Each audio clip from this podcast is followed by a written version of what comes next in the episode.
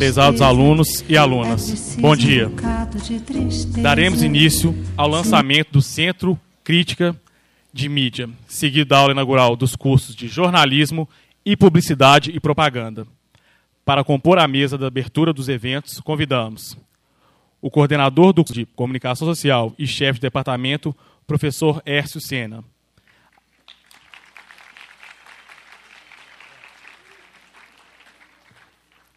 A diretora da Faculdade de Comunicação e Artes, professora Cláudia Siqueira Caetano.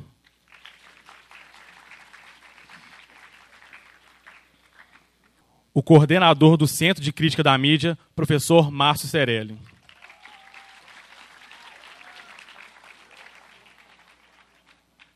Passamos agora à condução dos trabalhos para o professor Márcio Cerelli.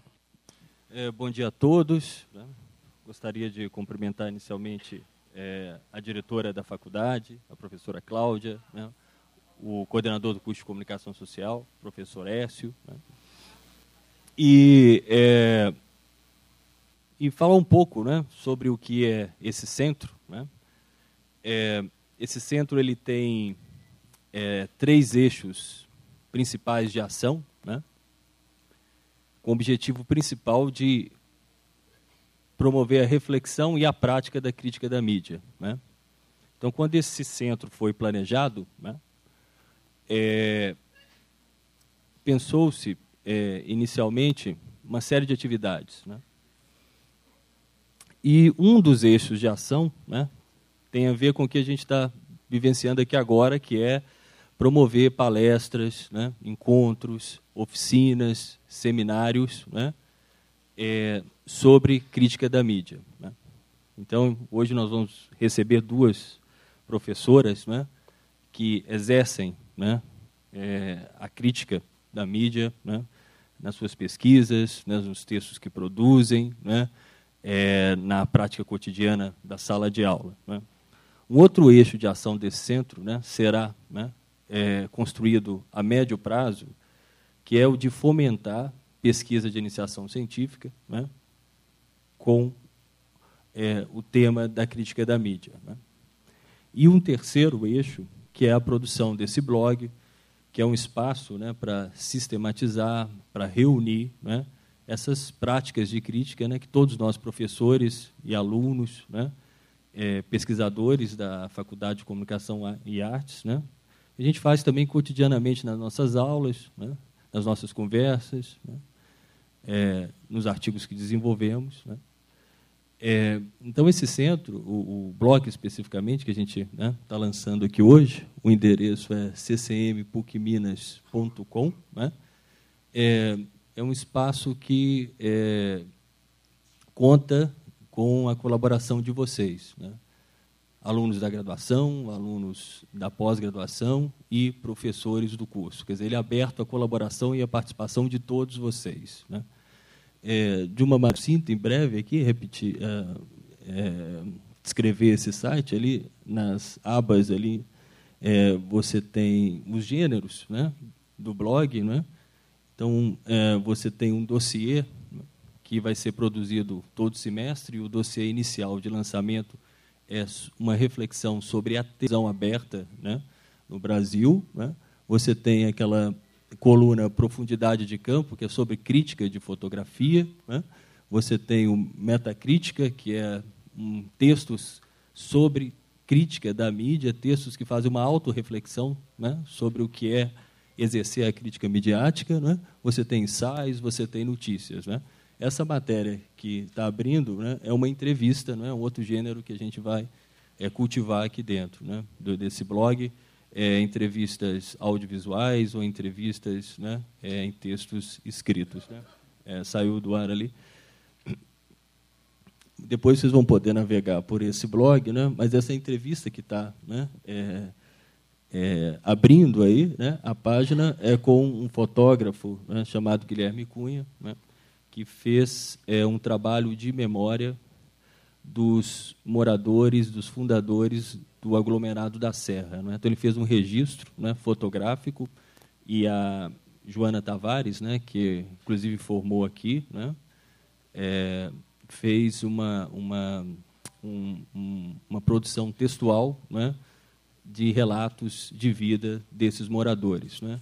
Então, é uma, é uma, uma espécie de livro, né, o Memórias da Vila, né, é biográfico que é, abriga registros fotográficos e registros textuais, testemunhos. Né, e, a, e a entrevista com o Guilherme Cunha é extremamente interessante, que ele fala justamente é, sobre né, essa questão da visibilidade do outro né, na cultura midiática contemporânea. Né.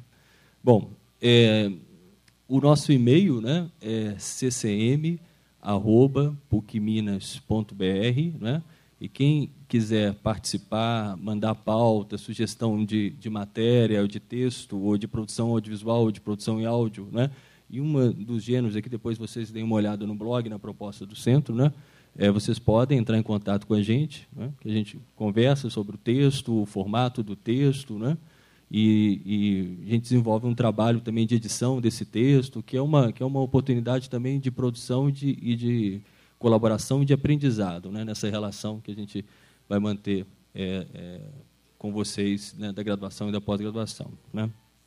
É, bom, é, eu gostaria, então, para encerrar minha fala, né, de, de, de, frisar dois aspectos. Primeiro, que eu acho que esse centro só foi viável, ele só foi possível, né, primeiro pela sensibilidade aqui do meu colega ao lado, né, do Écio Sena, coordenador do curso de comunicação, que entendeu a importância, a urgência né, de se produzir e sistematizar essa crítica midiática hoje. Né?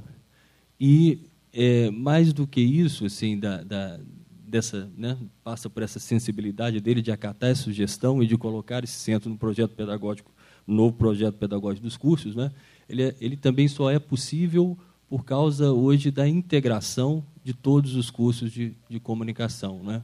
Quer dizer, não é um centro de crítica jornalística, né? é um centro de crítica jornalística, de crítica à publicidade, de crítica ao cinema produção audiovisual, de crítica também no âmbito das relações públicas. Né?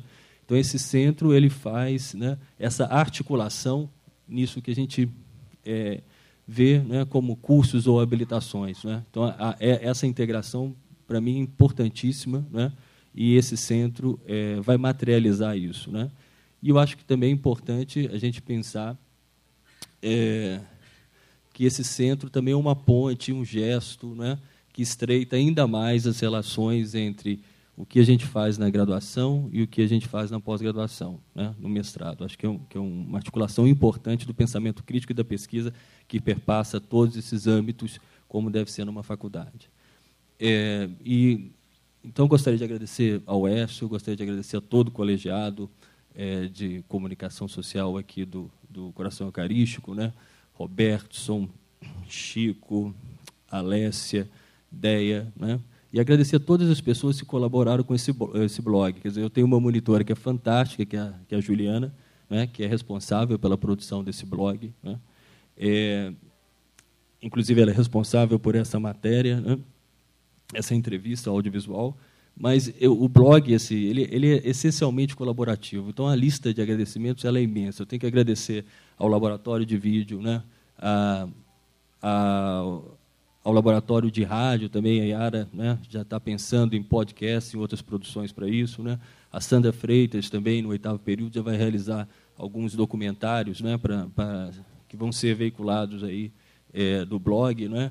É, o professor Mário Vigiano ajudou fazendo a revisão dos textos, a professora Glória Gomide também é, fez a revisão dos textos, né? o NEP fez a nossa marca. Né? Então, assim, é, é, fora as pessoas que escreveram para o blog, né? a Rosana, que está aqui, que vai falar daqui a pouco também escreveu para o blog, Felipe Moane, Júlia Leri, Bruno Costa, Carla Doyle, deixa eu ver, Gislene, da, Gislene Silva, eu posso estar esquecendo alguém, isso é péssimo, mas assim, então a, a ideia assim do blog é, é essencial, né? Acho que quer dizer, ele é um lugar de articulação e ele só é possível por meio dessa colaboração. Né? Então eu deixo aqui o convite a vocês para que todos vocês possam participar, né? tanto do, dos encontros, das palestras, oficinas que nós vamos oferecer, né? como dessa produção que é, vai ser é, é, esse blog vai ser alimentado né, com produções semanalmente. Né? Então, todos vocês são bem-vindos né?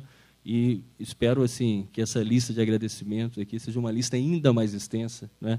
nos próximos anos, né, porque esse blog é, é, é, do curso. Esse blog não é meu, esse blog não é do, do, do colegiado. Né, esse blog, de fato, né, ele pertence a todos nós. Né, e ele só pode ser construído coletivamente. Então, obrigado a vocês.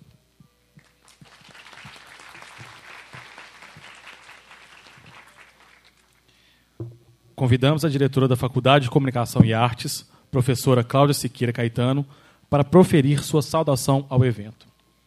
Bom dia a todos, alunos, alunas, bom dia à mesa.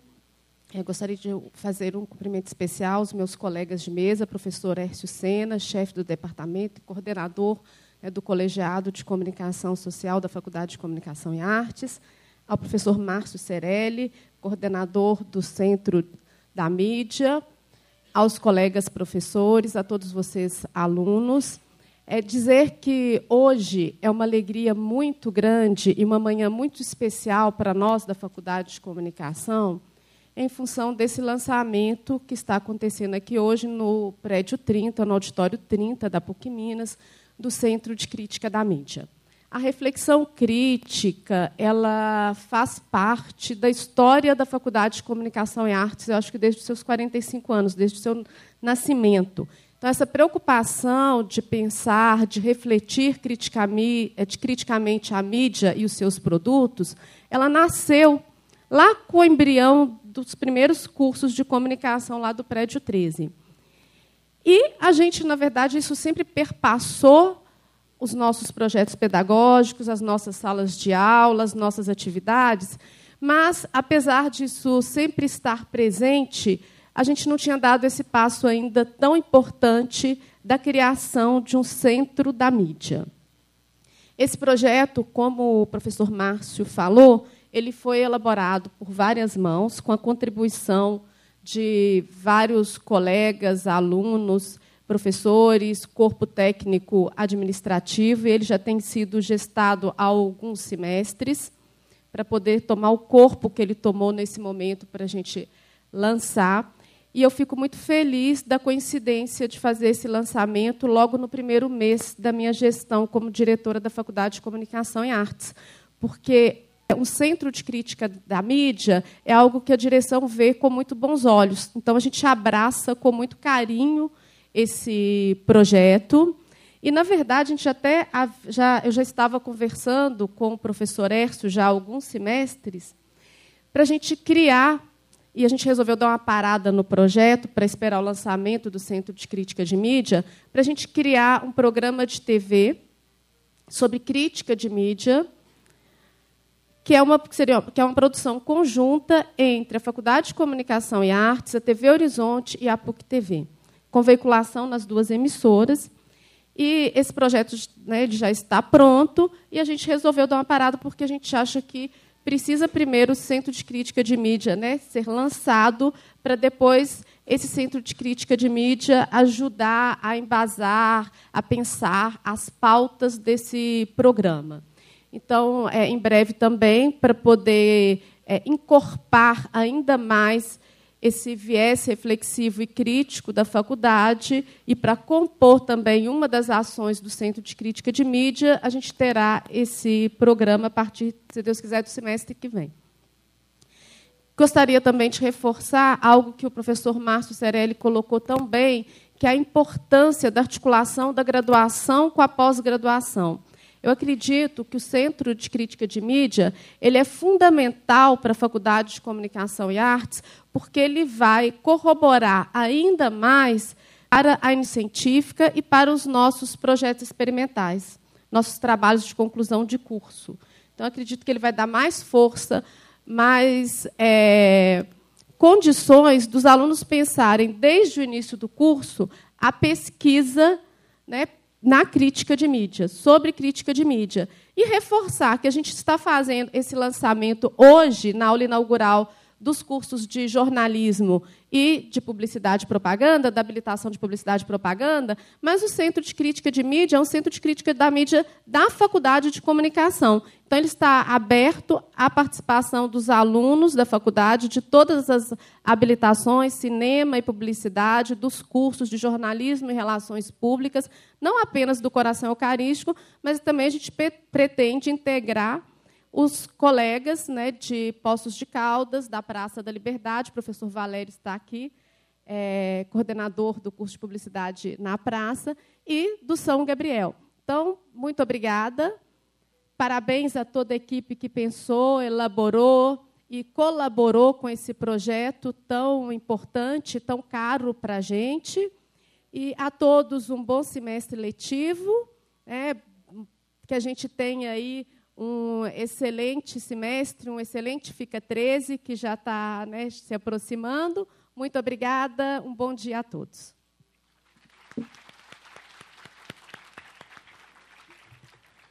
Convidamos o professor Ércio Sena, coordenador do, do curso de comunicação, para proferir suas palavras. Bom dia a todos e a todas. É, essa ideia de integração e de construção de uma parceria para pensar de maneira renovada as questões da crítica da mídia e sempre preocupado com a atualização disso, é uma preocupação frequente e que eu acho que essas parcerias dentro, como a, a Cláudia colocou, mas também fora, com os colegas que inclusive virão aqui hoje falar para vocês, é uma das iniciativas que pretende colocar a PUC nesse lugar também é, de vanguarda e de reflexão sobre essas questões. Rapidamente, eu vou ler aqui, para não tomar muito tempo, é, uma apreciação inicial sobre o nosso Centro de Crítica da Mídia. A partir da aprovação dos novos projetos pedagógicos dos cursos de comunicação social da PUC Minas, em dezembro de 2016, foi criado o Centro de Crítica da Mídia. A medida tem como inspiração criar formas de contato e reflexões disponíveis, visando a formação crítica para apreciação dos meios e produtos midiáticos. Entendemos que o exercício crítico da mídia desnaturaliza pontos de vista cristalizados, criando outras possibilidades de relações com a cultura, a sociedade, a política e a cidadania o papel dos meios de comunicação como formas privilegiadas de mediação para conceituar o mundo comum nos desafia a perceber melhor essas relações. Para isso, importa-nos, no trabalho do centro, afirmar uma atitude rigorosa de apreciação dessa complexidade. Não pretendemos instituir uma visão totalizante e acabada de um fenômeno tão abrangente, mas apostar em esforços intelectuais comprometidos em entender e constituir movimentos que ultrapassem qualquer acomodação na tentativa de apreender complexas e variadas relações entre meios de comunicação e sociedade. O dinamismo dessas relações nos propõe também um dinamismo de escutas e de olhares, atentos aos fundamentos das interações, em consonância com as questões referentes à cultura, à política, à organização do tempo e do espaço e às, e às relações com o outro e com a sociedade. Muito obrigado e que nós tenhamos uma bela manhã de trabalho. Um bom dia a todos.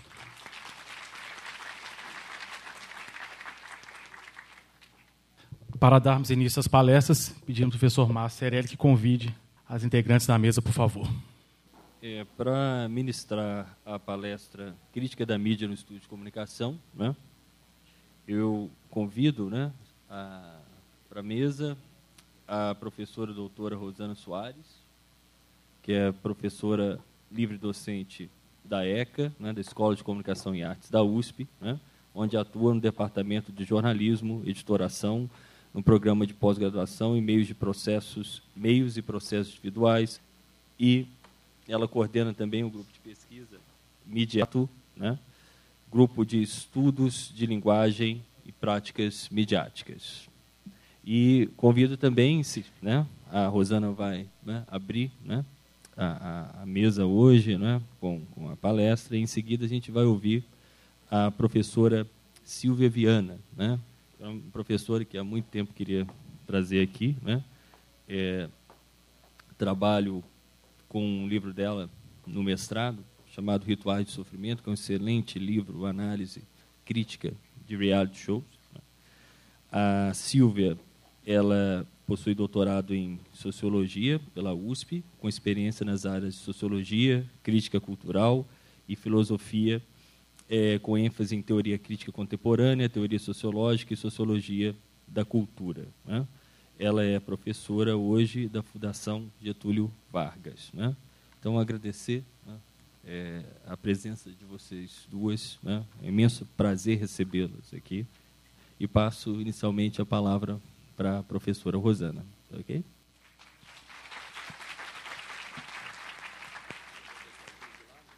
Bom, eu vou primeiramente agradecer a oportunidade de estar aqui na PUC Minas, agradecer o convite para falar na Faculdade de Comunicação e Artes nesse dia tão importante que é o lançamento do Centro de Crítica da Mídia. Eu agradeço então a Cláudia, agradeço ao Erso, agradeço ao Márcio, agradeço a oportunidade de ouvir a Silvia também já tinha lido os textos, mas a gente nunca tinha uh, se encontrado né, presencialmente. E eu vou tentar situar um pouquinho esse debate da crítica, pensando na formação dos diversos cursos de comunicação e como ele tem sido feito também no campo da pesquisa, geralmente mais na área da pós-graduação, mas que com o centro nós certamente poderemos ter essa integração. Eu vou falar uh, de pé, porque eu vou mostrar aqui algumas, alguns slides, só para não me perder no tempo. Não são slides multimídia, eles são só de texto, mas eu espero que eles ajudem a gente a situar esse debate. Obrigada. Bom, então, bom dia novamente. Eu vou tentar situar para a gente, nesse momento, essa questão da crítica no campo mais abrangente dos estudos da comunicação, ou do que a gente poderia chamar dos próprios estudos de mídia. Eu vou começar situando para nós uma temática mais geral sobre o conceito de crítica. Nós muitas vezes usamos essa palavra num nível mais comum, nós usamos a palavra geralmente de maneira uh, pejorativa, e nós temos, talvez, no campo da comunicação, a ideia da crítica dentro de áreas muito determinadas a área do cinema, a área da literatura, a área do jornalismo. Nós usamos também isso no campo profissional. Numa origem mais remota, o conceito de crítica ele está ligado à nossa capacidade de emitir julgamentos sobre diferentes objetos, de tomar decisões a partir desses julgamentos, de explicar, analisar, interpretar esses diferentes objetos e de conseguir então discernir entre esses objetos aqueles que são mais ou menos válidos. Essa ideia da distinção ela é importante para a gente pensar o conceito de crítica como uma espécie de separação entre elementos de possibilidade de escolha, de possibilidade de discriminar esses diferentes eh, elementos, de dividir, de separar e de contestar, muitas vezes, juízos de valor pré-estabelecidos. Esse conceito anterior da crítica, ele não pressupõe necessariamente juízos negativos sobre os objetos que a gente analisa, mas sim a possibilidade de colocar esses objetos em crise e aí de trabalhar nessas duas vertentes, a questão de uma organização de critérios de análise e a capacidade de emitir análises que sejam propriamente críticas. Esses dois termos, então, critério e análise, eles nos ajudam a pensar esse campo da crítica na vertente mais teórica, nós podemos dizer, e também pensando um pouquinho em como essa crítica pode ser efetivada quando nós olhamos para a mídia, como é que nós organizamos esse campo, e que hoje é um campo muito vasto, vasto a partir dessa ideia mais geral de colocar esses objetos em crise, de questionar esses objetos e de tentar, então, decifrá-los, né, sob um certo sentido, e interpretar esses objetos. No campo da comunicação, propriamente, nós podemos lançar algumas questões para pensar a crítica da mídia. E eu coloquei aqui cinco tópicos né, que nos servem para balizar esse debate. o que pode ser chamado de crítica da mídia. Essa resposta ela não é uma resposta muito simples. Hoje há um, muitas coisas que poderiam entrar nessa categoria. Onde essa crítica se encontra, onde ela é feita, quem faz a crítica da mídia hoje, também há uma dispersão, eu diria, nesse sentido. Quais são os objetos específicos que são passíveis né, de serem criticados e por que e como nós podemos criticar a mídia? Essas perguntas parecem perguntas simples e, de certo modo, retóricas, mas elas nos ajudam a classificar e delimitar um pouco o próprio campo uh, da crítica. Eu fiz aqui uma tentativa muito uh, ainda hipotética de tentar distinguir também alguns dos termos que a gente vê em circulação quando pensa na crítica da mídia. O primeiro eu considerei mais abrangente e mais presente, talvez, nas pesquisas acadêmicas, quando a gente fala da crítica de mídia, como um campo uh, mais genérico, como um campo mais conceitual, talvez, e uma crítica mais especializada que muitas vezes se torna uma espécie de metacrítica quando olha para os objetos. O campo da crítica da mídia propriamente, quando nós vamos analisar as práticas midiáticas, a produção que se faz nas mídias, os diferentes formatos e gênero que nós temos nas mídias. E aqui nessa crítica da mídia, nós temos também a presença de especialistas que estão inseridos na própria mídia e eles estão analisando também a mídia.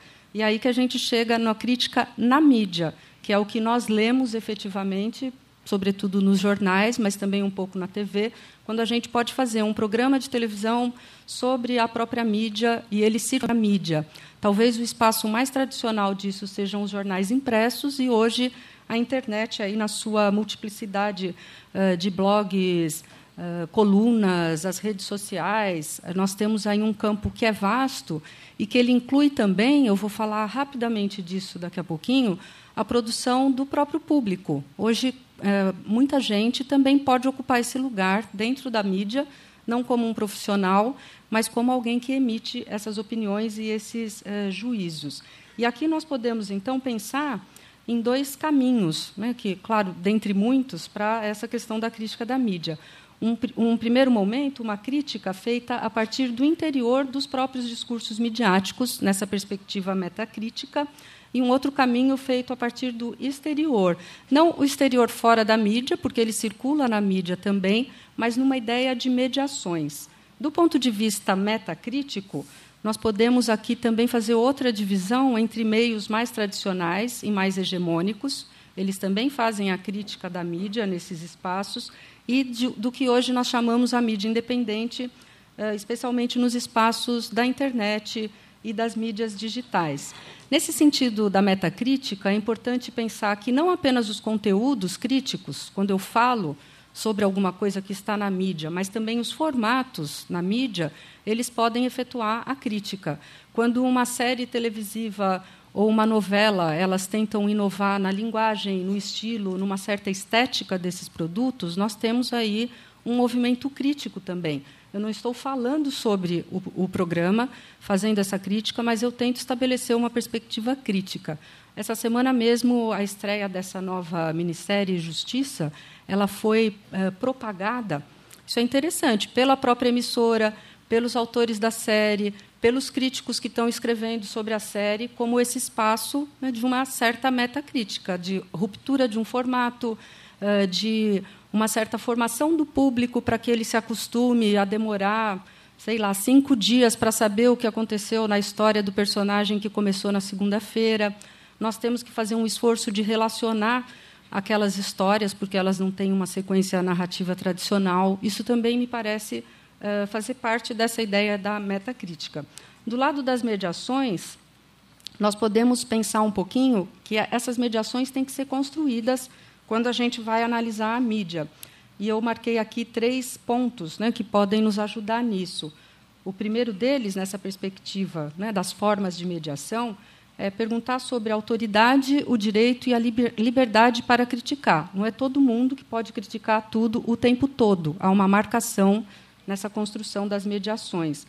Um segundo ponto, os, parâmetros para como operar essa crítica do ponto de vista da atribuição de valores que determinem a qualidade dos produtos que estão sendo apreciados. Isso também eh, compõe esse campo da crítica.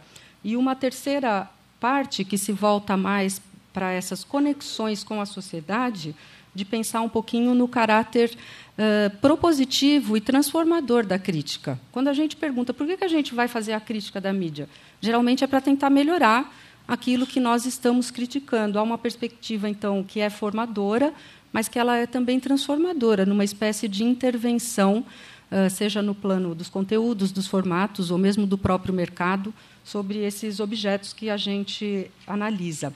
Dentro do campo da comunicação, eu destaquei aqui duas correntes principais. É claro que elas têm muitas nuances em cada uma delas, mas que têm se voltado de modo mais teórico para esse pensamento sobre a crítica. Eu dividi aqui em correntes norte-americanas, correntes europeias, para pensar um pouquinho nas nossas teorias mais clássicas, né? O funcionalismo, por exemplo, a questão do newsmaking, a questão da, uh, dessa produção mais noticiosa, um pouco nessa vertente norte-americana, as vertentes aí advindas da teoria crítica na, na sua proposição europeia e alguns outros uh, outras contribuições que eu destaquei aqui com pensadores latino-americanos e talvez de países menos hegemônicos que tentam problematizar essas correntes a partir das nossas questões locais, regionais e das especificidades dos nossos meios.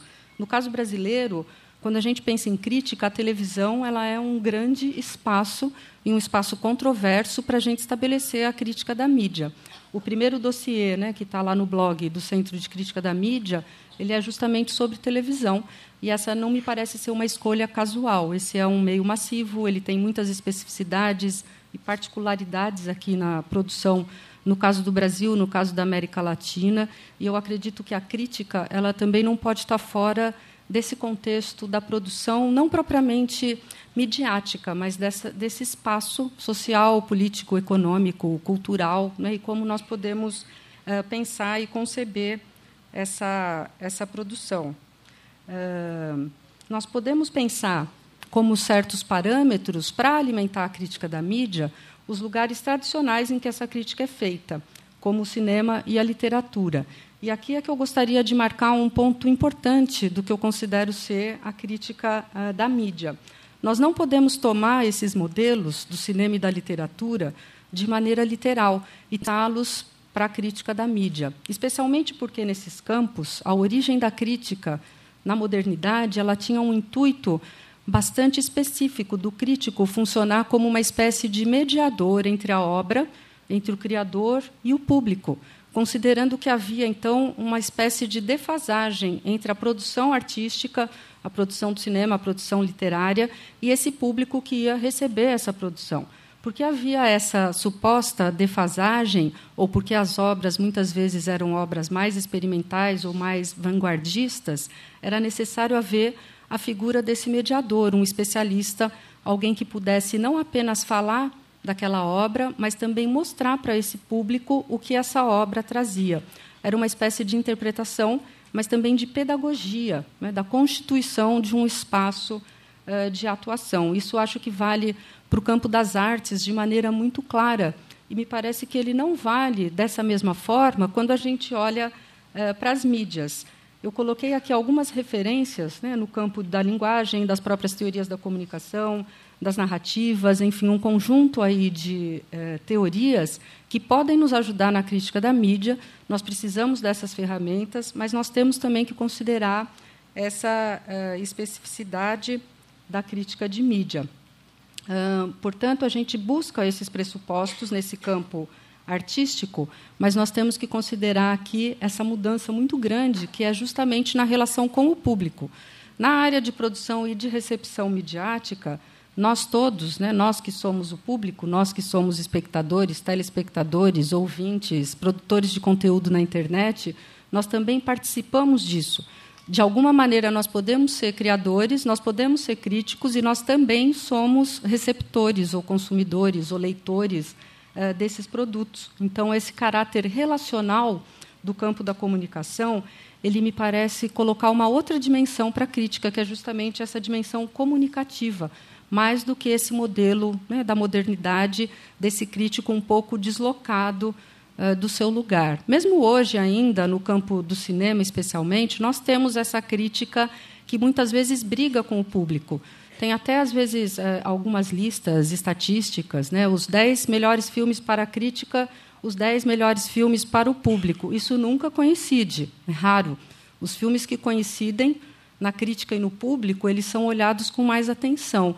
Isso pode nos levar a questionar por que essa diferença, se isso é realmente uma atribuição pejorativa para o público, o público não sabe o que é bom, o crítico sabe o que é bom, então eu preciso mostrar para o crítico, nessa ideia aí que eu estou chamando né, da crítica moderna, ou se isso carrega alguns preconceitos nossos em relação aos produtos midiáticos. Talvez para pensar esses produtos, nós tenhamos que nos colocar em outras posições ou tentar exercer um pouquinho esse lado da metacrítica. Nessa cobertura recente das Olimpíadas, né, 16 canais, que ninguém podia fazer mais nada porque a gente tinha que assistir tudo aquilo, houve um movimento interessante na transmissão de tentar explicar para o público como que a gente ia dar conta de navegar em 16 canais. O que estava acontecendo, como não estava. Quem acompanhou mais diariamente essa cobertura, ela é um bom lugar para a gente pensar a cobertura de televisão eh, de um grande evento, né, como foram as Olimpíadas, observou que, da parte dos apresentadores, dos repórteres, dos comentaristas, houve uma mudança que se dirigia ao público, com mais informações, com uma espécie de ajuda né, para a gente entender um pouco como usar aquele formato de cobertura ao qual nós não estamos habituados. Houve uma tentativa de fazer essa mediação, mas não dessa maneira destituidora, né, como se houvesse um lado mais uh, ordenado, mais organizado, e um lado de um público desinformado ou de, despreparado. Acho que esse é um ponto uh, muito importante quando a gente se volta uh, para a crítica de mídia e como nós podemos pensar essa crítica. Eu vou já encaminhar aqui para a finalização da minha apresentação, mas eu vou pedir que vocês acompanhem, não vou detalhar esses itens, mas algumas modalidades possíveis para a gente pensar a crítica de mídia. Modalidades possíveis agora olhando onde é que vocês estão aí, né? numa faculdade de cursos de comunicação, vocês podem se tornar críticos. Esse é um lugar de formação de críticos. Muitos dos críticos que estão na mídia, eles têm formação nos cursos de comunicação. A gente não tem um curso específico para isso. Nós também podemos nos tornar uh, receptores críticos, mesmo que não nos tornemos críticos, mas porque nós seremos produtores de conteúdo e de formatos e de inovação também no campo da mídia. Então, eu acredito que essas questões, né, eu, eu tenho aqui sete tópicos, elas podem nos ajudar a pensar um pouquinho nisso. O ofício do crítico Uh, no estudo das críticas que circulam na mídia, esse é um exercício bom para a gente ler as críticas que são feitas, pensar a crítica como um gênero textual, como é que eu escrevo uma crítica? Quais os elementos composicionais né, nessa questão estilística que fazem parte desse eh, formato? A questão dos produtos, como eu já mencionei, que exercem uma metacrítica. Ih, perdi tudo aqui. As interações sociais da crítica com esse campo da recepção, né, que é um diferencial no caso da mídia. A leitura de teorias da crítica, teorias de outras áreas do conhecimento. Isso a gente não faz com tanta frequência, mas nós podemos nos preparar né, para pensar como fazer a crítica, como os críticos fazem a sua crítica. E aqui também tem uma espécie eh, de metacrítica muito própria do espaço acadêmico. Eu posso analisar conceitualmente várias colunas de um determinado crítico. Né? Geralmente, os próprios críticos não fazem isso sobre a sua obra, e um campo onde a crítica me parece mais estabelecida, que é justamente da produção jornalística nesses discursos que eu chamei aqui de refer referenciais, onde a gente se volta um pouquinho para a formação desses profissionais e também para uma formação do público dentro desse espaço uh, do jornalismo mais tradicional, mas também hoje do jornalismo uh, digital. É nesse duplo desafio, então, que eu gostaria que a gente situasse o nosso debate sobre a crítica, desafios de ordem teórica e procedimentos metodológicos que possam nos ajudar na produção de um pensamento crítico sobre a mídia. Talvez na universidade esse seja o nosso papel principal, né, de operar não da mesma maneira da crítica que é feita já na própria mídia, mas com esse pensamento aí crítico e relacional que pode colocar em conjunto o produtor, a obra e o receptor nessa perspectiva aí um pouco mais ativa. Eu vou terminar minha fala mencionando e recomendando até a leitura, que é interessante, desse livro de um crítico de TV, que é o Maurício Sticer. Ele publicou um livro que se chama Deus Controle Remoto, que reúne várias críticas que ele escreveu no UOL e na Folha. O Maurício Sticer é um crítico interessante porque ele tem uma espécie de proposição sobre o que é ser crítico de TV. Ele não apenas escreve sobre televisão, mas ele pensa também um modo de fazer isso e ele próprio reflete sobre a sua produção. Ele faz isso nesse livro. Ele tem uma introdução que é interessante para reunir esses textos e ele tem uma espécie de hipótese sobre o que está acontecendo ali nesse campo uh, da televisão, nessa ideia da transformação que ele, como crítico, acompanha né, em relação a esse meio. E ele acrescenta aqui uma função interessante para o crítico, além de interpretar as obras que estão na mídia, além de formar o público, além de estabelecer critérios qualitativos né, de julgamento, quando a gente pensa, por exemplo, na qualidade eh, dos programas televisivos ou na qualidade da cobertura midiática, a crítica também se volta a isso, mas o Sticer acrescenta um ponto que me parece importante, que é justamente essa capacidade compreensiva da crítica. O compreensiva aqui tem dois sentidos, né? a abrangência de algo que pode compreender vários elementos e também compreender de, no sentido da interpretação eh, desses objetos e desses repertórios e com isso consolidar um campo que é da crítica que se volta para esses objetos, mas que é também desse circuito onde a crítica se faz na produção e na recepção, né? como se a gente pudesse aí uh, constituir uma espécie de tradição entre o público, os próprios críticos e a mídia, né? e talvez pensar na circulação ou na colocação em crise desses objetos que estão aí nesses espaços uh, midiáticos e trabalhar um pouquinho nessa diferença, né? Se a crítica não está no mesmo lugar que ela estava nessa perspectiva da modernidade, qual é esse lugar da crítica hoje. Poucas vezes a gente se faz essa pergunta e eu acho que nós podemos começar a pensar na crítica da mídia e o espaço que vocês vão ter aqui na PUC é muito propício para isso, questionando justamente esse lugar, não, não apenas o papel da crítica, mas o lugar que ela ocupa hoje, numa sociedade que é, é bastante mediatizada, bastante atravessada por novas formas de produção. A gente teria que incluir aqui uma gama muito extensa né, de objetos passíveis de serem analisados e de produtos para pensar em uma espécie, eu usei aqui essa expressão de empreendimento crítico, que pudesse ser compartilhado nessa circulação uh, social, que pudesse delinear um campo para a crítica e especialmente para a crítica uh, da mídia, que pudesse congregar os especialistas, os críticos e que se colocam nesse lugar de uma autoridade que pode falar sobre aquilo, mas também todas as pessoas que de alguma maneira emitem aí análises, comentários e leituras das mídias.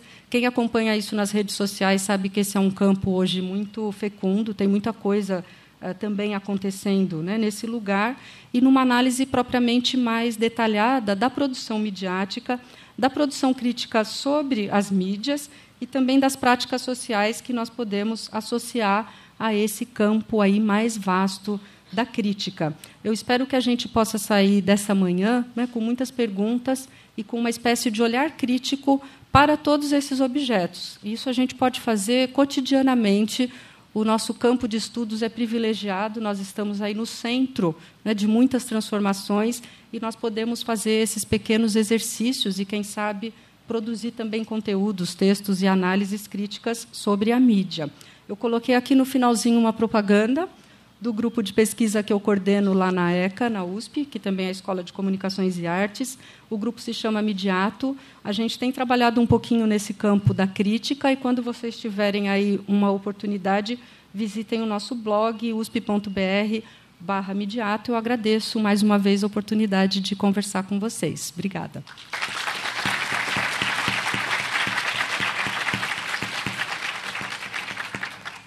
Obrigado, Rosana.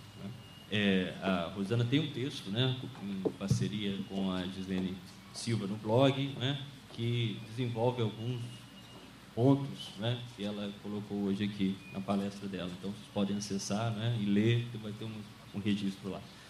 É, então, eu passo agora a palavra né, para a professora Silvia Viana. Né, é, o título né, da palestra dela é Ele o Manipulado, a Mídia e a Nova Direita. Né? Então, por favor.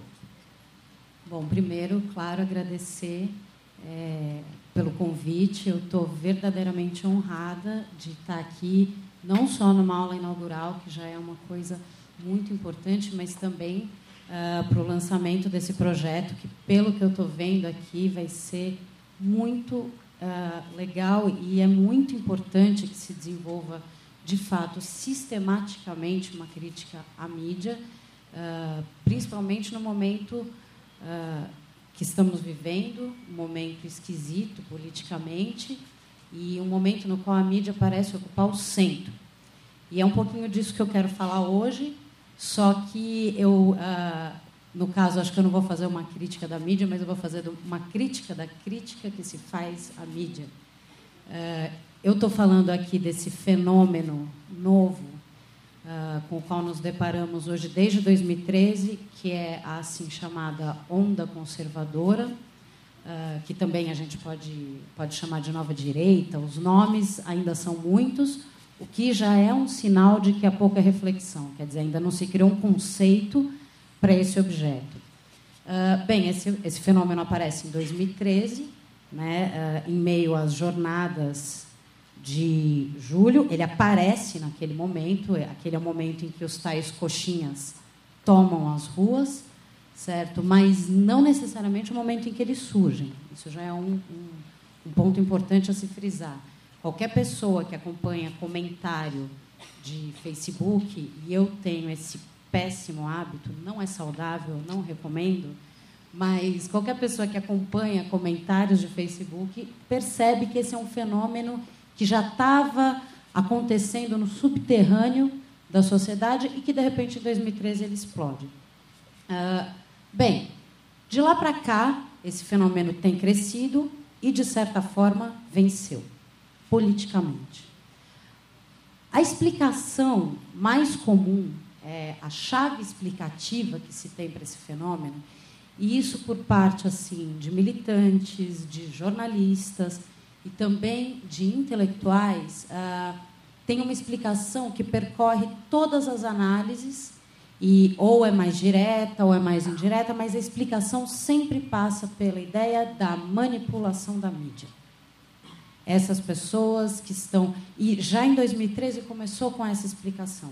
Essas pessoas foram para a rua porque elas foram convocadas pela mídia. E essa explicação tem se mantido uh, forte e é uma explicação que, de certa forma, faz sentido. Porque se a gente for parar para pensar, quando a gente olha para esse fenômeno, é, quando a gente é, percebe a violência dessas pessoas, uma violência que chega ao nível de atacar gente vestida de vermelho, essa coisa maluca e que a gente está vendo acontecer. Uh, então é um fenômeno ao mesmo tempo violento, é um fenômeno irracional e, é um, e, e portanto a tese da manipulação ela cai bem. Ela, essa tese ela fica ainda mais redonda, essa explicação ela fica ainda mais coerente quando a gente se dá conta da impermeabilidade do pensamento dessas pessoas a qualquer forma de argumentação. Uh, por exemplo, você pode mostrar o quanto você quiser uh, para alguma pessoa de direita, dessa nova direita, que o governo Temer tem tanto corrupto quanto o governo Lula. Essas pessoas não vão às ruas por causa do governo Temer. Então, tem uma inconsistência fundamental na própria forma de pensar dessas pessoas que faz com que a gente entenda que, bom, elas estão sendo manipuladas. Há alguma força que leva elas a isso. Aí essa teoria faz mais sentido ainda quando a gente começa a ler jornal. Nem falo de Veja. Veja a gente não precisa nem falar. Mas quando a gente começa a ler o jornal, e aí a gente assiste a Globo, e a gente percebe que as mídias, ah, em termos jornalísticos, estão cada vez mais distorcendo, ocultando ah, e chegando à mentira descarada. E isso é uma coisa que na internet virou quase que um exercício cotidiano. Olha como a Folha mentiu, olha como não sei quem distorceu, olha essa palavra que foi usada. Quer dizer, esse tipo de crítica da, da mídia já é exercido uh, quase como uma naturalidade nas mídias sociais. Certo? Então, quando você vê essas notícias, é o nível de mentira que está chegando, que estão chegando esses meios, você fala, bom, então está explicado. Essas mídias inculcam na cabeça dessas pessoas uh, certas ideias, certas formas de agir, elas estimulam essas pessoas à violência, etc, etc. E, de fato, é uma explicação que, que de certa maneira, consegue contemplar a nossa aflição quando nós nos deparamos, por exemplo, com a nossa tiazinha fofa, sangue do nosso sangue, que, um belo, que na mesa do almoço começa a espumar e fala que vai voltar, votar no Bolsonaro, que é um cara que apoia a tortura. Ou quando a gente vê em comentário de mídia, de, de Facebook, um amigo nosso que corta a relação porque a gente virou e falou assim: Veja bem, eu não acho muito bacana você querer matar bandido, sei lá, Estado de Direito, e a pessoa já surta. Então, quer dizer, a explicação da manipulação, ela, ela, ela faz sentido num primeiro momento. Então, vamos tentar olhar um pouquinho de, mais de perto. É, de onde é que vem essa ideia de manipulação? Essa ideia de que a mídia manipula, ou seja, de que há uma consciência que organiza e controla as demais consciências não é uma ideia nova. Ela surge com o surgimento da própria tecnologia de comunicação em massa, ou seja, surge lá no finzinho do século XIX, começo do século XX, já começa a surgir essa ideia do poder de uma mídia que fala para uma massa, e nessa massa estão postos indivíduos uh, atomizados que recebem essa informação e vão agir de acordo, pensar de acordo com aquilo que é transmitido. É, a, a ideia da manipulação, portanto, é uma ideia clássica que surge junto com o surgimento da tecnologia, da técnica de comunicação em massa. Agora, uma coisa que já talvez surpreenda é que também a crítica a essa ideia de manipulação também não é novidade também, já desde a década de 40, a, toda a teoria da comunicação busca deixar um pouco mais complexa a visão a respeito de como a comunicação em meios de massa. Porque a visão da manipulação é uma visão que vê o emissor, o receptor e a mensagem numa linha reta. Numa linha reta em que não há mediação, em que a, a, a intenção do convencimento encontra no receptor a, o efeito do conhecimento. Então, você tem uma espécie de linha reta que caminha em, uma, uh, em um caminho é, que ocorre de forma unívoca e que atinge o receptor uh, sem que haja nenhum ruído no meio desse caminho. Pois bem, já na década de 40, você começa a ter muitas pesquisas a respeito do efeito da comunicação em massa, e são pesquisas que começam a se dar conta de que a intenção do comunicador, portanto, a, a, a ideia de convencimento daquele, da TV, do rádio, na época a TV ainda não era massificada, mas do rádio, uh, não só tem um efeito muitas vezes vago, ou seja, não é possível estabelecer que as pessoas foram convencidas daquilo o que o emissor colocou, como também, às vezes, essa comunicação tem um efeito bumerangue. Eu acho muito interessante esse, é, essa ideia ah, de que aquilo que o, a, a, pessoa que comunicou ah, volta, retorna como efeito no sentido contrário da intenção. bem, eu estou seguindo aqui a, a ideia que está num texto que é da. Cadê? Aqui, aqui. John e Matilde Riley. É um texto que está naquele livro que provavelmente vocês vão ler ao longo do curso, que é um livro que chama Comunicação e Indústria Cultural, que é um livro organizado pelo Gabriel Com.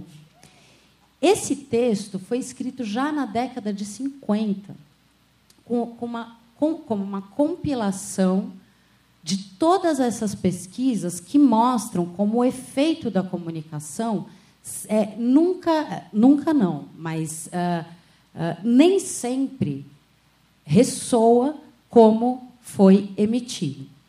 E, de fato, se a gente for pensar é, na ideia da manipulação hoje, a gente, já deve, a gente já tem alguns indícios que nos levariam a desconfiar dessa ideia. Para começo de conversa, é, e daí o nome que, que a gente propôs aqui para a palestra, quando você fala em manipulação, sempre o manipulado é o outro sempre o manipulado o outro, e eu, que critico esse outro como manipulado, entendo que as empresas de mídia uh, têm seus interesses privados, eu entendo que a mídia distorce. O outro, portanto, é o sujeito suposto crer. Ele acredita na mídia, ele sabe, uh, uh, ele acha que, que não há interesses por trás, ele acha que a mídia é neutra. Eu não, eu sei. Uma coisa engraçada da gente pensar a respeito disso é que, em termos políticos, esse argumento tem uma simetria, encontra uh, uh, a mesma forma do outro lado. Também a direita uh, de esquerda é manipulada. Só que, no caso, já que seria muito inconsistente dizer que é manipulada pela mídia, a direita afirma que a esquerda é manipulada pelos professores. A ideia, essa ideia, assim, nós, nós que viemos aqui para doutriná-los com Marx. Dado, eu chego em sala de aula, gente, eu dou aula na GV para administrador de empresa. E sempre na introdução, é, vai vendo. Aí, sempre na introdução do curso, eu viro para o pessoal e falo, gente, cuidado. Aí eu coloco aquele símbolo assim de perigo. Agora a gente vai ver o Marx. Tapem os ouvidos. Mas veja, a ideia de manipulação, portanto, há uma simetria entre a, a, o argumento da esquerda, que diz, veja, a direita está sendo manipulada pela Globo, e o argumento da direita, que fala, veja, a esquerda está sendo manipulada por uma conspiração comunista, gramsciana, sei lá, levada a cabo pelos professores. Então, isso também já é um outro indício de que essa ideia da manipulação tem que ser questionada. Outro indício de que nós precisamos desconfiar dessa ideia. Quando a gente fala a mídia manipula, a mídia inculca a ideia na cabeça das pessoas e faz as pessoas agirem de acordo com aquilo que, com que ela quer, a gente está falando uh, de. A gente nunca leva em consideração os momentos em que a mídia falha que é disso que os Rileys estão falando naquele texto. E a gente tem muitos indícios disso, do momento em que a mídia falha. Eu escrevi um texto, por exemplo, a respeito, em 2013, daquilo que aconteceu no programa do Datena. Vocês lembram disso? O caso da Atena em 2013? Vocês sabem que é o Datena, pelo amor de Deus. Aquela coisa legal, né? Em 2013, no meio das manifestações, o Datena estava com aquela história lá, vândalos, porque os vândalos, e, e, e, tem, e na repetição, são vândalos, são vândalos, têm que ser punidos. Cadê a polícia? Chama a polícia, desce o cacete nesses caras. Tá. E, de repente, ele pega e faz uma daquelas enquetes, que são aquelas enquetes falsas que eles fazem, porque são aquelas enquetes que a pergunta já está pressuposta, que, que, a resposta já está pressuposta na pergunta. E ele fez a pergunta. É, é, se, se as pessoas concordam é, com a manifestação.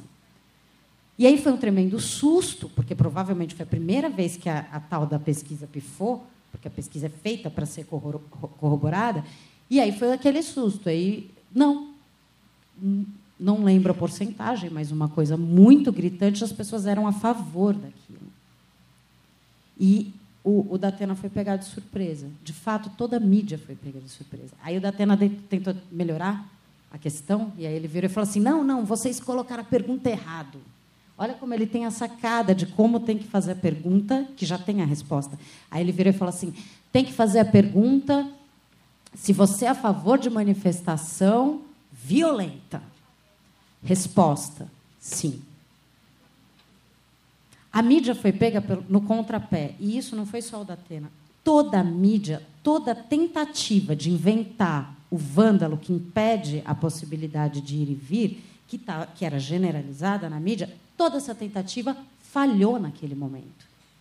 E quando a gente fala em manipulação, portanto, a gente não leva em consideração isso que é fundamental, quando a mídia falha. Outro argumento que deve nos levar a desconfiar da tese da manipulação.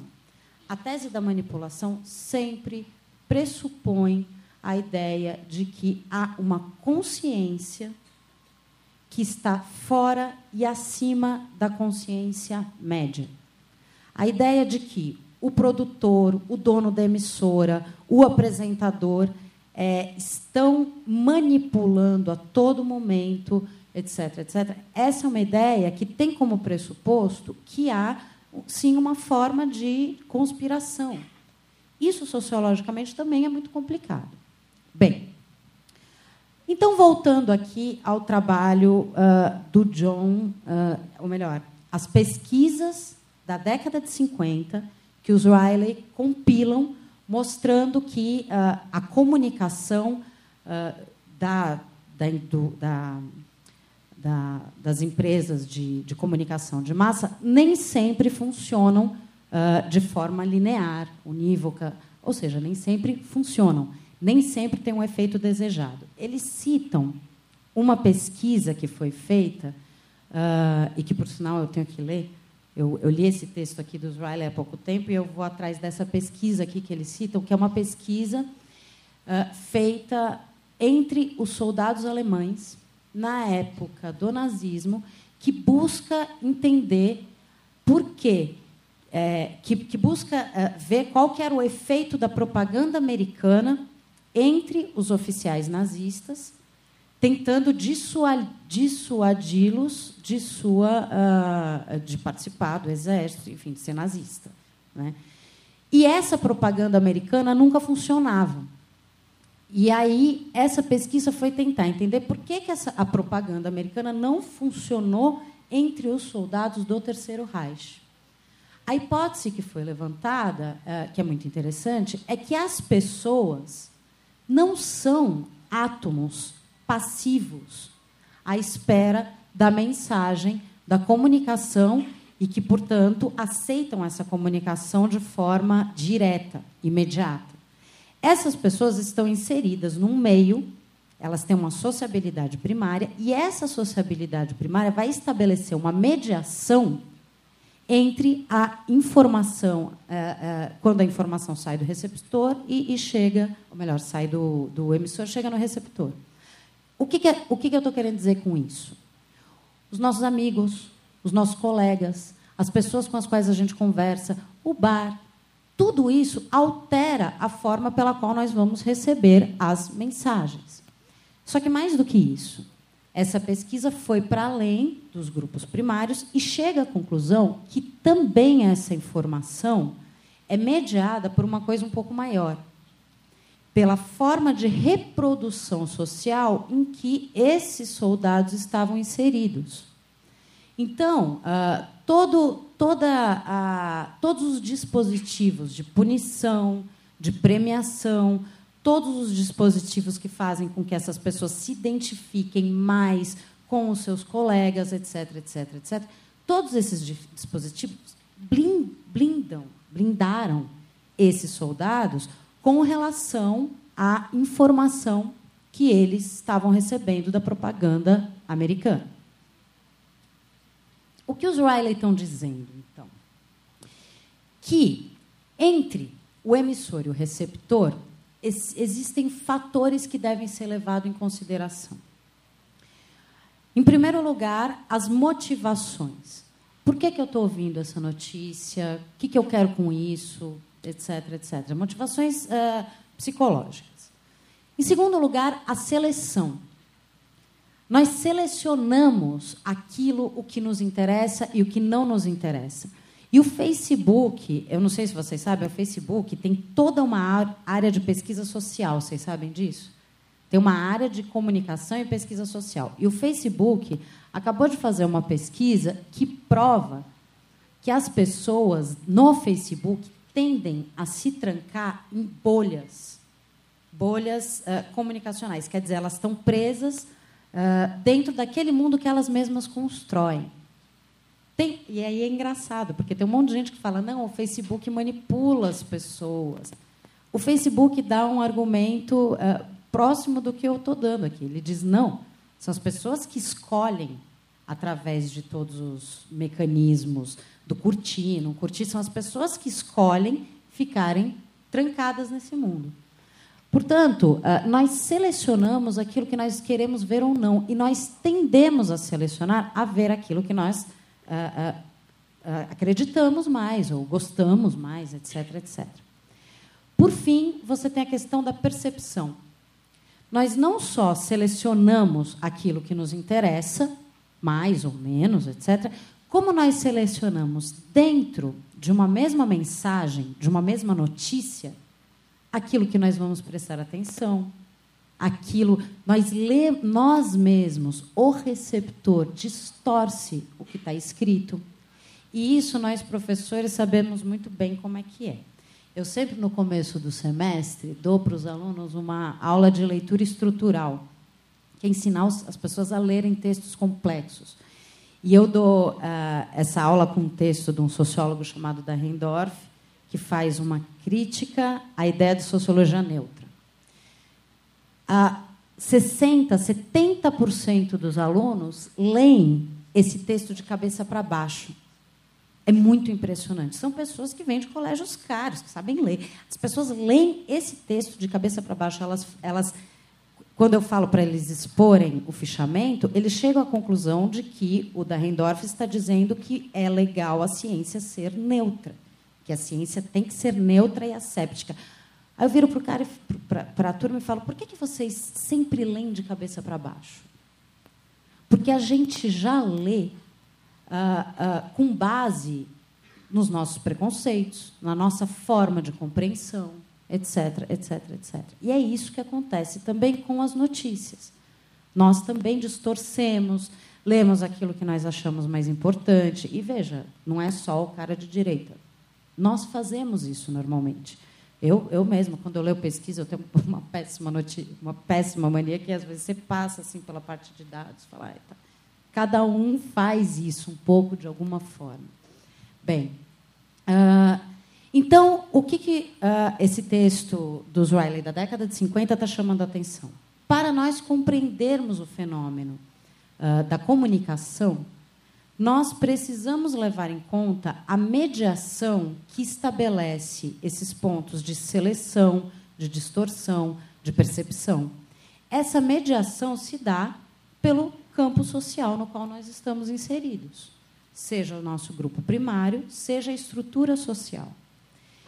Uh, então, a minha proposta é que, para que possamos entender o fenômeno coxinha, o fenômeno da nova direita, ou seja lá como quiserem chamar,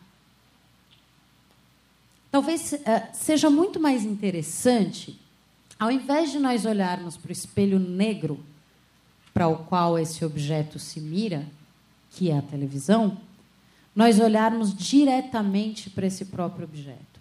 Porque tem isso também. A tese da manipulação nos dá um certo alívio que nós não precisamos olhar diretamente para esse objeto, essa esfinge que nos mira e que nos quer engolir.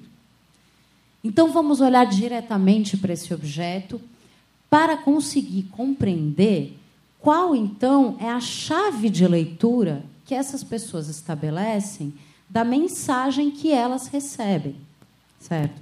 E há uma chave de leitura. Quando a gente fala em manipulação, a gente fala em manipulação porque a gente ouve essas pessoas falando e essas pessoas elas têm a capacidade de imitar palavra por palavra do que está na mídia. Às vezes a gente ouve uma frase inteira, não é só o termo, petralha, que sei lá que cara da Veja inventou. Às vezes a gente ouve a frase inteira, repetida, mimetizada, certo? Uh, mas para a gente entender os caminhos pelos quais passam essa mímese, portanto, é preciso que a gente olhe antes para o próprio objeto, ou seja, para essas pessoas, para que depois a gente possa compreender qual que é a leitura possível que elas fazem a, a, a, é, a respeito dessas mensagens. E por que, que às vezes essas mensagens falham? Porque às vezes falham, certo? Uh, por exemplo, a mídia uh, dá o suporte necessário e mais um pouco para o PSDB. Só que quando o PSDB é, alguns, algumas pessoas, alguns políticos do PSDB apareceram na manifestação do ano passado, eles foram chutados também. Então, veja, a gente precisa entender isso. Que codificação, é, por qual código passa a mensagem que essa nova direita lê da, uh, da mídia? Bem, eu fui a campo uh, para tentar entender um pouco que diabos são essas pessoas vocês veem que eu tenho essas manias loucas, né? Eu leio comentário de Facebook, eu estudo reality show e sim, eu fui para todas as manifestações da direita em São Paulo desde 2013. Então, quer dizer, essas manifestações se tornaram muito grandes em 2015, mas eu, eu fui para essas manifestações em 2013, 2014 e 2015. E, e 2014 é, ia muito assim, é, eram manifestações bem mais tensas do que essas que a gente viu em 2015, que a coisa massificou um pouco.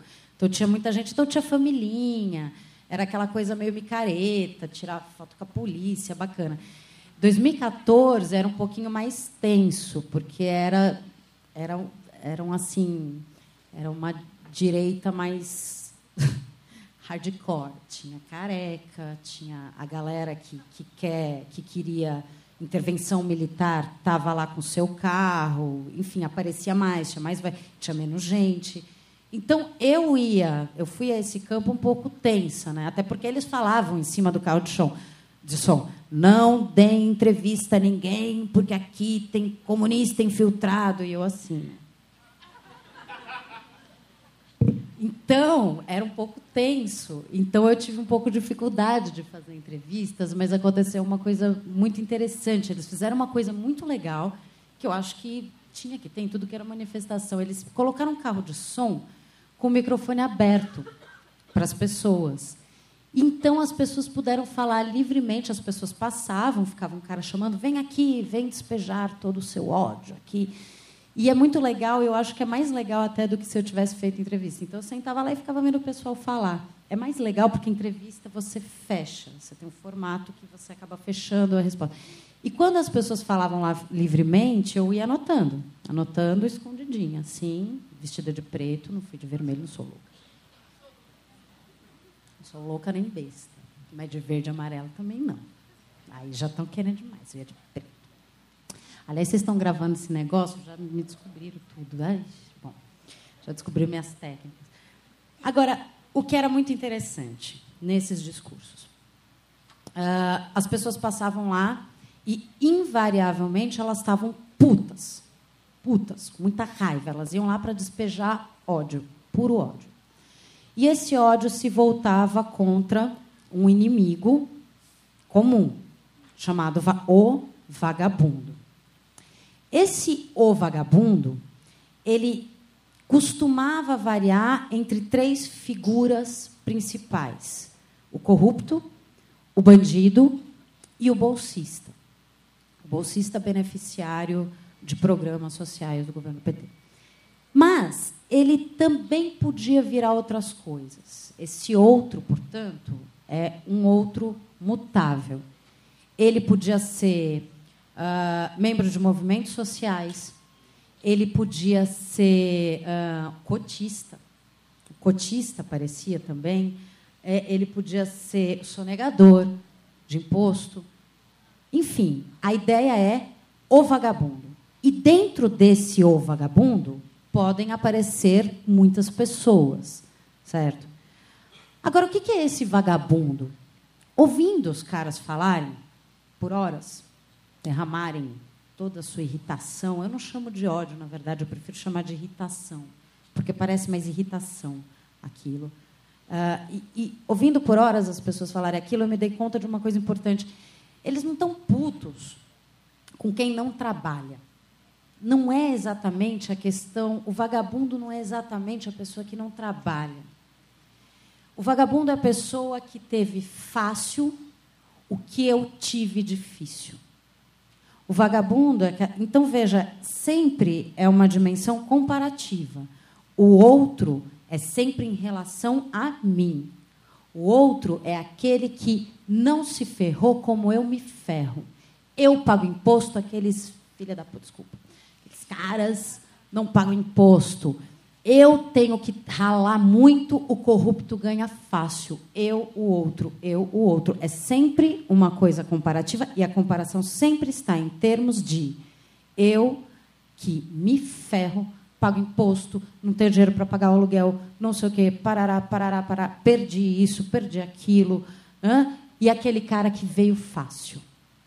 Aquele cara que veio fácil é o cotista que não precisou ralar, que nem eu ralei, que nem eu estudei.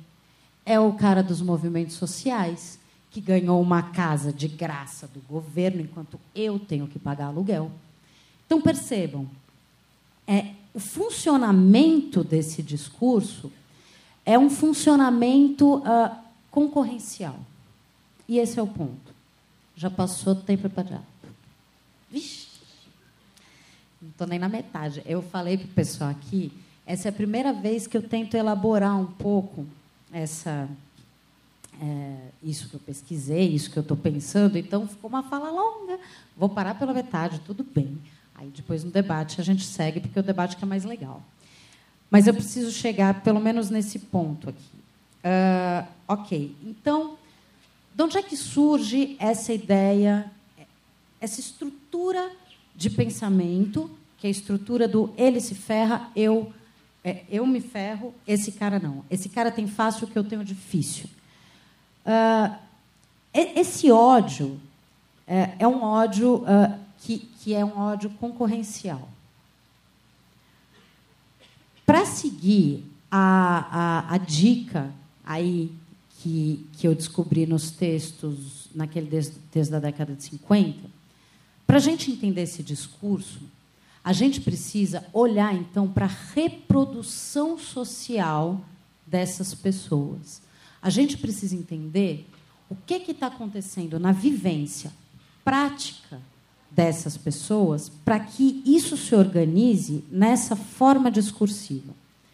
Bem, aí eu é, entraria aqui na tese do meu livro, a tese que eu discuti a respeito de reality show. Já vimos que não vamos ter tempo. Então, eu vou resumir muito brevemente aqui a ideia central para a gente poder chegar numa conclusão. Quando eu estudei reality show, eu descobri, através da televisão, como funciona o mundo do trabalho do outro lado da tela.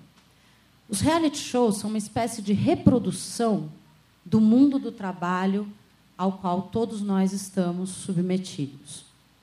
O mundo do trabalho se tornou uma seleção permanente e uma seleção negativa. Seleção negativa em dois, em dois uh, aspectos.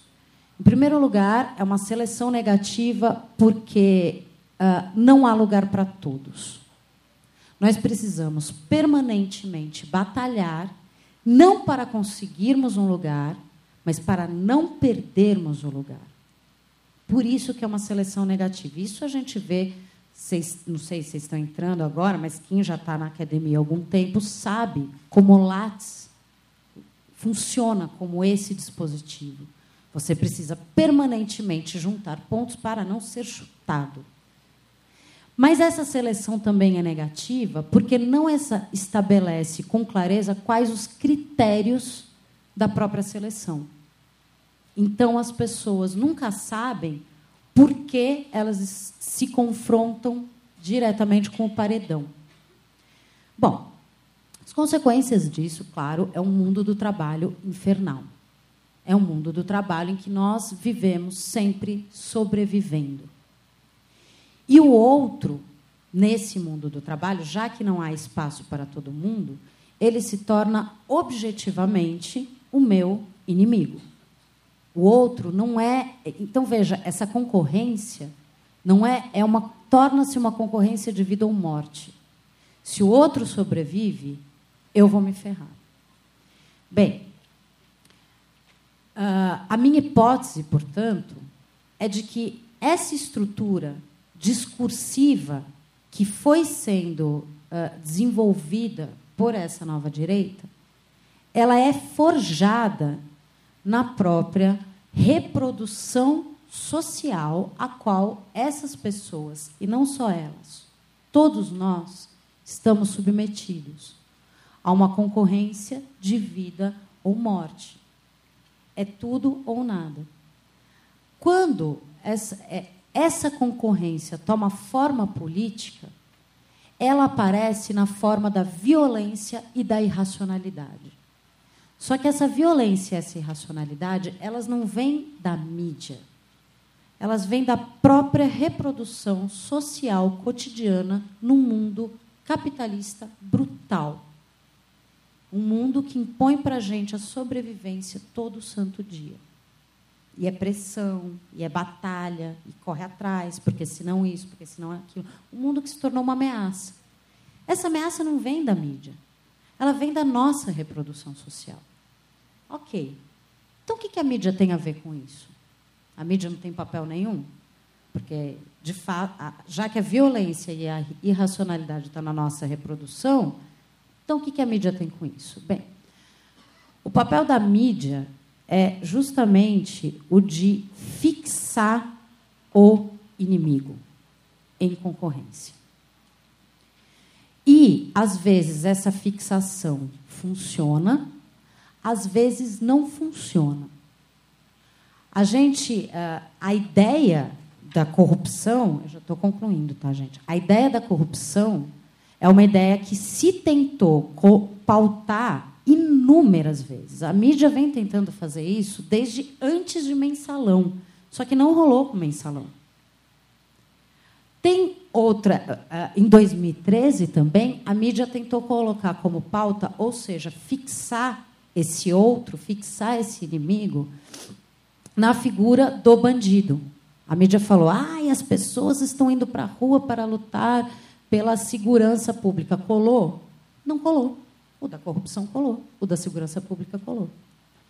Então vejam, é um papel incerto, às vezes funciona, às vezes não funciona, e é um papel de fixação desse outro que é mutável. A mídia fixa, e não de forma plenamente consciente, quem é esse outro. E aí dá para a gente começar a atinar, por exemplo, por que, que se fixou com tanta força no PT. Por que, que se fixou no PT? Por que, que a mídia conseguiu fazer isso? E por que, que as pessoas, quando aparece um Temer tão corrupto quanto, e com toda uma corja corrupta também, por que, que as pessoas não ficam putas com o Temer? Por que o PT? Por que, que a mídia conseguiu fazer do PT o, o inimigo? E a Dilma, e o Lula, e esse ódio tão pessoal, tão uh, contra essas pessoas, contra o PT. Sendo que. E, e veja, próprios, as próprias pessoas de direita sabem muito bem que todos os partidos roubam. Não é falta de conhecimento. Você vira para sua tia que vota no Bolsonaro, você fala, mas todo partido rouba. Ela fala, eu sei. Todo político é igual, eles sabem disso. Não é desconhecimento. Por que o PT? Porque faz parte da política do PT, essa forma de fazer política, que são as políticas compensatórias, que aparecem aos olhos dessas pessoas como, como uma espécie de benefício concorrencial. Não é nem privilégio. É benefício concorrencial. Essas pessoas ganharam uma vantagem injusta na concorrência. E quem que deu essa vantagem em todos esses casos? Para negro, mulher, bolsista, cotista, uh, todos os objetos do ódio, o PT. Bem, uh, eu vou encerrar aqui. Eu falei muito, me perdoem por isso. Mas eu vou deixar então só aqui a diquinha politicamente urgente. Vamos uh, entender esse fenômeno olhando para o espaço social em que esse fenômeno surge. Vamos entender a relação com a mídia de forma um pouco mais complexa. ou correremos o risco de ficar batendo só no espelho no qual se miram uh, esses objetos da nossa preocupação. Tá ok? Obrigada.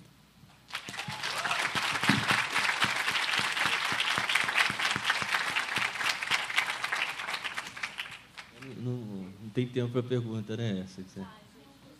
Podemos ter? Ok. Eu, eu, só eu convido também todos. A, a, a, Silvia Viana vai estar às duas horas né, no programa de pós-graduação e ali a gente vai poder também debater, conversar, né, ter um, um encontro menor. Né. Estão convidados também, vocês quiserem participar desse encontro hoje às duas horas é, no prédio 42 na sala multimeios. Ok, perfeito. Desculpa, gente, falei muito. Mas, mas é difícil, né? Pode. Pode falar? É, bom dia. Eu sou a Ana Helene, estudante do quinto período de Publicidade e Propaganda. E dentro de... Eu... Oi. Oi. É, e dentro disso tudo que foi falado, apresentado primeiramente pela Rosanda, com essa questão mais teórica, de que a gente tem que pensar essa questão de como é a crítica da mídia, né, que foi essa colocação desse termo que ela trouxe, é, fazendo assim uma relação com o que a Silvia disse, eu estabeleci aqui uma relação, por exemplo, com a distopia 1984, né, de George Orwell, em que esse momento em que o inimigo é realmente assim colocado naqueles dois minutos, em que é um momento como se fosse para extravasar todo esse ódio que você tem em relação a uma vantagem que talvez não exista. Assim, na verdade, acho que não existe, né? Minha, minha opinião é essa, assim. Esse outro que está sendo colocado como vantagem, como a Silvia trouxe para a gente, ele não tem vantagem. Então, assim, é, realmente, nessa tentativa midiática, a gente tem que, sim, dentro desse centro de crítica da mídia, né, que eu, eu acho que vai ser assim, muito importante para os alunos mesmo, que a gente consiga ter um olhar e refletir sobre o que a gente lê, sabe? Por mais que a gente tenha essas perspectivas de da como é que é mesmo que você falou da relação e cadê? É, da percepção que a gente tem, né, em função desse nosso contexto, tudo, é muito importante que a gente consiga, de alguma forma, entender que o que se diz é muito mais do que está escrito ali. Né? Então, é, só queria acrescentar de alguma forma. Assim. Bom dia, meu nome é Júlia, eu sou mestre aqui pelo PPG Condapuc, estou é, escrevendo um projeto de doutorado agora, me propondo estudar o da Atena, e então Exatamente. É, eu queria ouvir um pouquinho mais, Silvia, é, sobre é, essa homogeneização do discurso. Assim, se você puder falar, eu, eu, tinha chegado até esse ponto, assim, nas minhas reflexões iniciais, que a mídia funciona homogeneizando um discurso que já existe na sociedade. É, mas eu, eu, fiquei muito interessada, especialmente nessa questão que você levantou é, das categorias que você enxergou, é o bandido, o corrupto. Então, gostaria de ouvir um pouquinho mais sobre isso. Última questão bem rapidinho, colocar para a mesa, toda especificamente para a Rosana, mas se quiserem comentar também. É, a Silvia terminou a fala dela dando essa dica de que a gente precisa entender esse espaço social, né, esse lugar onde a recepção acontece de alguma maneira, né, onde a produção acontece e a recepção acontece. E a Rosana frisou muito também a questão é, da importância de deslocar o olhar para as mediações para poder entender os processos de significação da mídia. Enfim, eu queria pedir para vocês completarem um pouco esse raciocínio, ligando essas, essas duas frentes. Né? Esse espaço, o espaço social, se ele pode ser visto como também uma dessas mediações, é, e aí finalizando, até em que medida a gente pode aproximar esse pensamento da teoria da subjetivação, é, desse sujeito que é construído, moldado, enfim, pelo, é, por todas os, as mediações mesmo que o formam, né? Mas nesse sentido mesmo. Obrigado, Pedro eu passo para vocês. Vou tentar aqui eh, fechar um pouquinho, talvez com as, todas as perguntas que foram feitas. Enquanto a Silvia falava, eu pensei bastante numa certa partição que a gente pode estabelecer e que ela não é tão precisa, eu vou usar termos aqui também que eu tenho trabalhado, que é um pouquinho esse espaço do que nós chamamos a mídia hegemônica e de outras produções nas mídias. A gente pode chamar as mídias alternativas, independentes, as mídias, sei lá, dos movimentos, das ONGs. esses espaços, hoje, enquanto a Silvia falava, eu pensei bastante nisso, né, de toda, toda essa, essa dinâmica social, nas práticas sociais, e que nós temos que olhar isso quando a gente pensa na crítica da mídia, e nós temos que olhar de maneira recortada. Essa generalização que a mídia faz, então, o que eu leio na Veja, o que eu vejo na Globo, e também não é tudo na Globo, tudo na Veja, enfim, mas como, se isso fosse universal, e representasse todos os indivíduos ou todos os grupos de uma determinada sociedade, talvez seja um lugar, um pouquinho pensando no que o Pedro falou, né, para furar o nosso olhar, mesmo quando a gente faz a crítica, de que mídia se fala, para quem ela fala, quem é o público que se identifica com aquilo que está ali. Né? Quem lê a Veja se identifica e tem esse reforço já do seu próprio discurso na Veja. Eu não leio a Veja, eu leio outra coisa. É claro que as hierarquias e a, a proporção disso é muito desigual. Ela não pode ser a mesma, e ela não é a mesma, mas ela não, não pode ser universalizada. Talvez essa ideia totalizante da mídia é que a gente possa tentar quebrar, pensando um pouquinho nesses pontos que a Silvia destacou e também nesse lugar das mediações. Eu concordo com, com o Pedro, né, que é, esse espaço social ele é também um lugar de construção dessas mediações e da gente tentar particularizar mais esses discursos e talvez olhar para essas outras vozes que hoje também estão falando, né, em outras proporções, mas a gente não precisa fazer só a crítica da grande mídia, a gente pode olhar também para esses outros lugares. E é por isso que eu acho muito legal essa iniciativa desse centro de crítica, eh, até em termos de, de pesquisa, da, de, da gente poder conversar com diversas áreas, né? Quer dizer, é, seria muito difícil você fazer uma crítica de mídia sem você ter aí uma conversa com a filosofia. Quer dizer, o que é ideologia, o que é falso, o que é verdadeiro. Você precisa de, de enfim, epistemologia, com a sociologia.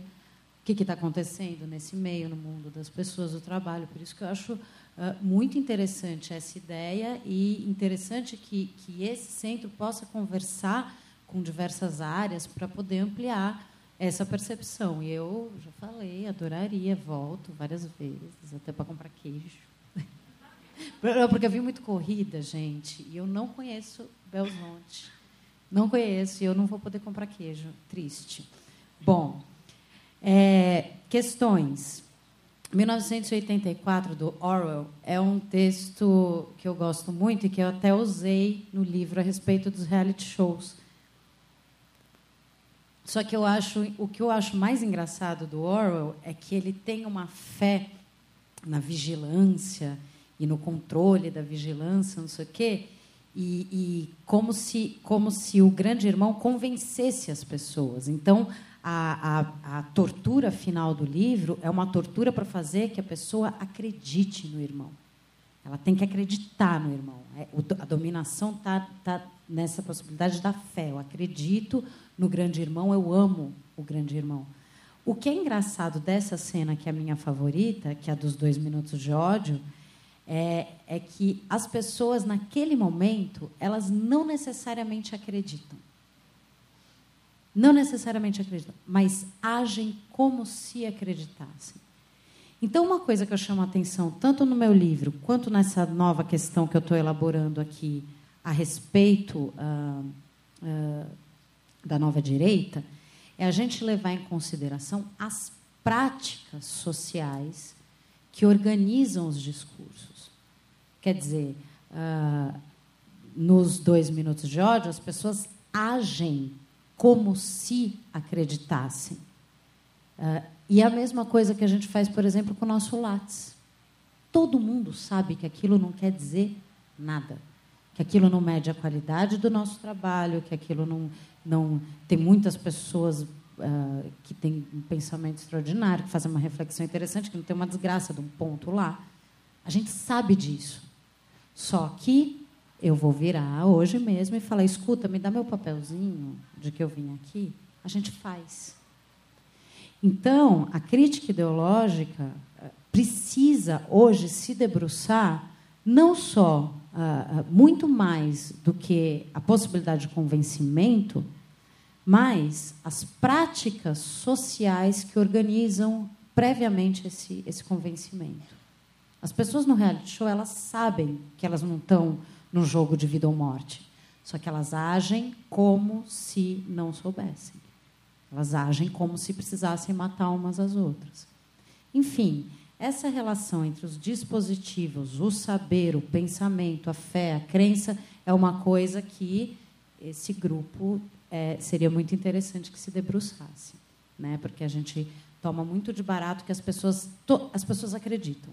O outro acredita na imprensa. Só que você vai conversar com o cara de, de direita, tem até eu não tive tempo, eu tive que correr, mas eu trouxe aqui várias pesquisas que mostram como no Brasil 80% das pessoas não acredita na mídia. Tem pesquisa feita pela BBC, BBC. Tem outra pesquisa feita pelo, uh, pela revista Imprensa, que mostra que, em média, 80, 75% das pessoas não acreditam na mídia no Brasil. Por que, que a gente acha que eles acreditam? Para ser mais específica, a pesquisa que, as, algumas pesquisas que foram feitas nas manifestações coxinhas a respeito uh, da imprensa, uh, ah, 58% das pessoas que estavam nessas manifestações acreditam pouco. 20% não acredita nada. Então, quer dizer, mesmo essas pessoas todo mundo sabe que tem interesse. Todo mundo sabe que, que a mídia distorce. Então, do que, que a gente está falando? Certo? Bom, quando a gente fala em manipulação. Chega de falar. Ele, ele tem que. Ai, que horror. Boa aula. Vocês viram que eu falo muito, né? Eu falo muito. Já já a gente se vê, sim, senhor. Até porque tem que almoçar, né? Não, tem que fazer não sei o quê, dar uma entrevista, mas tem que almoçar, gente. É, bom, é, o Datena. A coisa do Datena. É, eu acho. Coitada de você, eu quero ler o seu trabalho. Eu tive vontade de fazer também uma pesquisa a respeito de jornalismo Mundo Cão, mas eu falei, ai, deixa eu dar um tempo, né? E aí pintou essa coisa de coxinha. Então, não tem jeito. Tem gente que gosta desses objetos mesmo. Uh, agora, eu não sei se eu diria que há uma homogeneização de discurso. Tem uma coisa muito interessante indo a campo nessas manifestações. É, os discursos são diversos e há uma heterogeneidade muito importante. A galera que está no chão da manifestação diz, não concorda, mas não se dá conta também com a galera que está falando em cima do carro. MBL, como é que chama essas desgraças? Tem o MBL, veio para a rua revoltar diabo. Esses caras são ultraliberais. Eles querem que. Eles têm essa pira, que ai, capitalismo sem Estado, eles têm essa loucura. E, e eles são ultraliberais e querem acabar com Estado, claro, não com o Estado penal, óbvio. Uh, mas no chão, quando a gente vai uh, fazer a entrevista com as pessoas, cara, as pessoas querem CLT. As pessoas são contra a terceirização. Até por e isso corresponde a essa lógica que eu estou tentando descrever aqui. Essas pessoas, elas entendem que o trabalhador tem que ser valorizado, sim. Então, veja como há uma lógica subjacente à loucura. Há uma lógica, e a lógica é essa. A pessoa que trabalha tem que se dar bem, quem não trabalha tem que se ferrar. Faz parte dessa lógica, essa galera é a favor de CLT, eles são a favor de direitos sociais, certo? E aí vem de novo a questão, ok, agora que todos esses direitos estão sendo implodidos, por que, que essa galera não está indo para a rua? Porque a questão não era corrupção, porque a questão era o PT. É isso.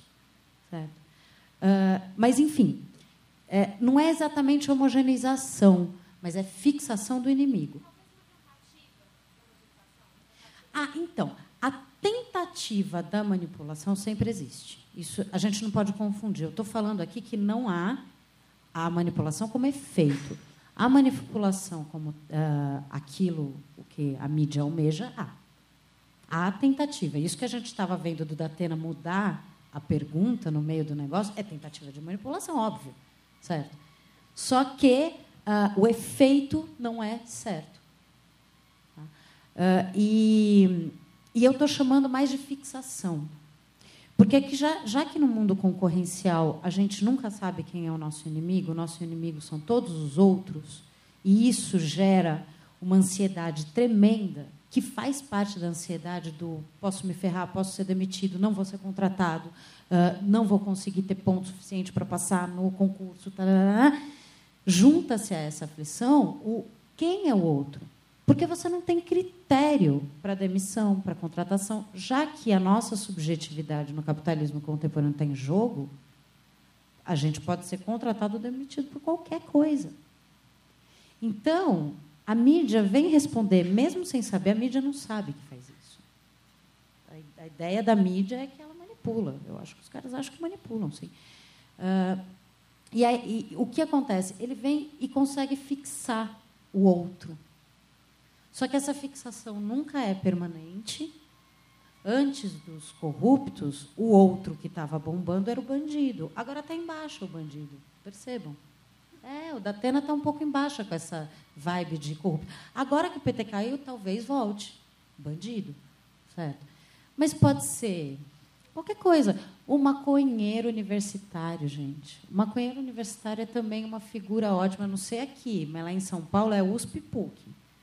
Maconheiro universitário é outro é outro desses outros, certo? Bom, aí a questão da mediação, eu acho que acho que é isso. Eu acho que a gente nunca pode pensar a relação da mídia com as pessoas como uma relação de mão única, sabe? E a gente sempre tem que entender inserido numa, é, como isso funciona em uma determinada sociedade como que essa sociedade se organiza e é isso que precede a mídia. Por que, que isso é importante? Porque eu acho que uma das maiores ideologias da mídia é a ideologia do seu próprio poder. A, a, e é a ideologia que todo mundo uh, participa. Todos nós precisamos, a todo momento, nos reportar ao que está acontecendo na Veja, na Folha. Aí você pega e vai replicando a, a, postagem da Veja, e nessas você vai aumentando a visibilidade do negócio. E eu acho que a maior mentira a respeito da mídia é o poder que ela diz ter e que a gente acredita. E que não é tanto assim. Querem um exemplo? 2013 não explodiu, no primeiro 2013, as primeiras manifestações do MPL em São Paulo. Não passou nem pela grande mídia, e nem por rede social. O MPL não chamou as pessoas naquele eventozinho. Até tinha aquele eventozinho, mas ninguém dava bola. E, no entanto, um grande evento aconteceu. E as pessoas não se dão conta disso. Bem, é isso. Desculpa, eu falo muito, tá?